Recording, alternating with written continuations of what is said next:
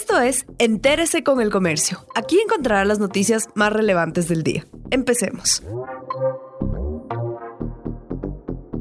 A continuación, los temas más destacados en el comercio este sábado 14 de noviembre turnos para renovar u obtener la licencia de conducir están copados hasta el 2021. En el sistema informático de la Agencia Nacional de Tránsito, ANT, hay turnos disponibles para realizar esos trámites desde marzo o abril. Esto ocurre principalmente en Quito, Guayaquil, Cuenca, Latacunga y Santo Domingo de los Áchilas. La ANT habilitó un plan de emergencia para que los usuarios que tienen turnos del próximo año puedan adelantar la renovación, el duplicado y la obtención de las licencias de conducir los sábados de noviembre y diciembre de este año.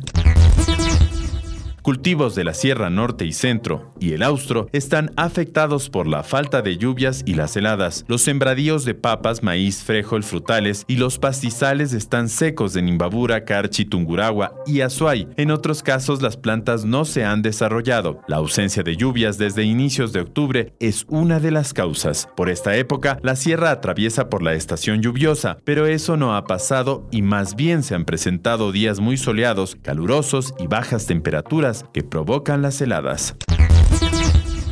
Un cuestionario ayuda a descubrir si alguien tiene prediabetes. La prediabetes es una afección silenciosa en la que los niveles de azúcar en la sangre son más altos de lo normal, pero no lo suficiente como para el diagnóstico de diabetes. Es decir, es una etapa previa que puede revertirse con el cambio de estilo de vida, por ejemplo, hacer actividad física diaria y mantener una buena alimentación según la Sociedad Ecuatoriana de Endocrinología. El gremio médico desarrolló una herramienta sencilla identificar si la persona tiene riesgo de contraer esta patología.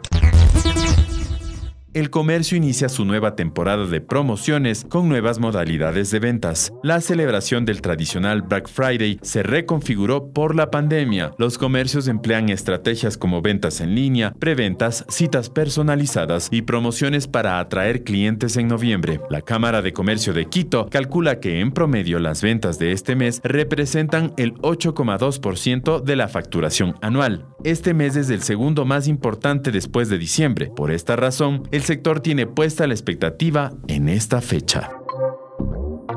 Gracias por acompañarnos. No olviden seguirnos en Facebook, Twitter e Instagram como El Comercio Com.